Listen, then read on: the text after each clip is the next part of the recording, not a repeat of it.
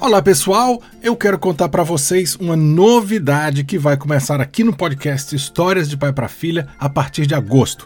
Esse ano faz 200 anos que o Brasil se tornou um país independente, em 1822, e de lá para cá muita coisa mudou no nosso país, outras nem tanto, mais uma coisa é certa: a gente chega em 2022 sendo um país cheio de culturas, assim mesmo no plural, com uma mistura de gente interessante e, apesar de toda a destruição da natureza, ainda com a fauna e uma flora maravilhosas.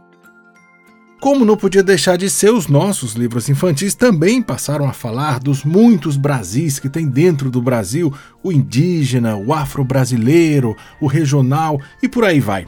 E para comemorar essas características, eu vou trazer aqui para o podcast 20 livros que refletem essa riqueza cultural do Brasil, que revelam as diferentes formas de ser brasileiro.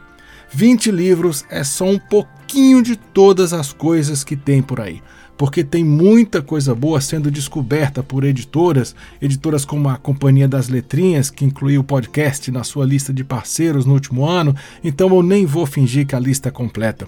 Algumas das histórias que eu vou ler aqui são de personagens conhecidos, mas a grande maioria é coisa nova.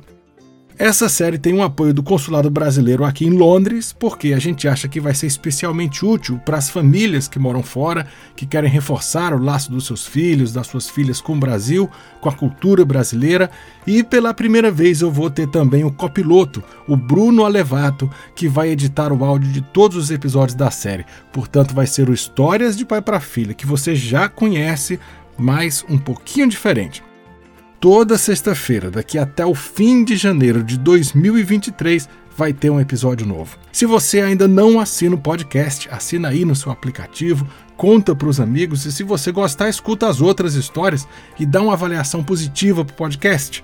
Se você tiver alguma sugestão, manda lá para mim no Instagram, eu sou Pablo UCH e fica de olho que o primeiro episódio sai no dia 5 de agosto. Até lá!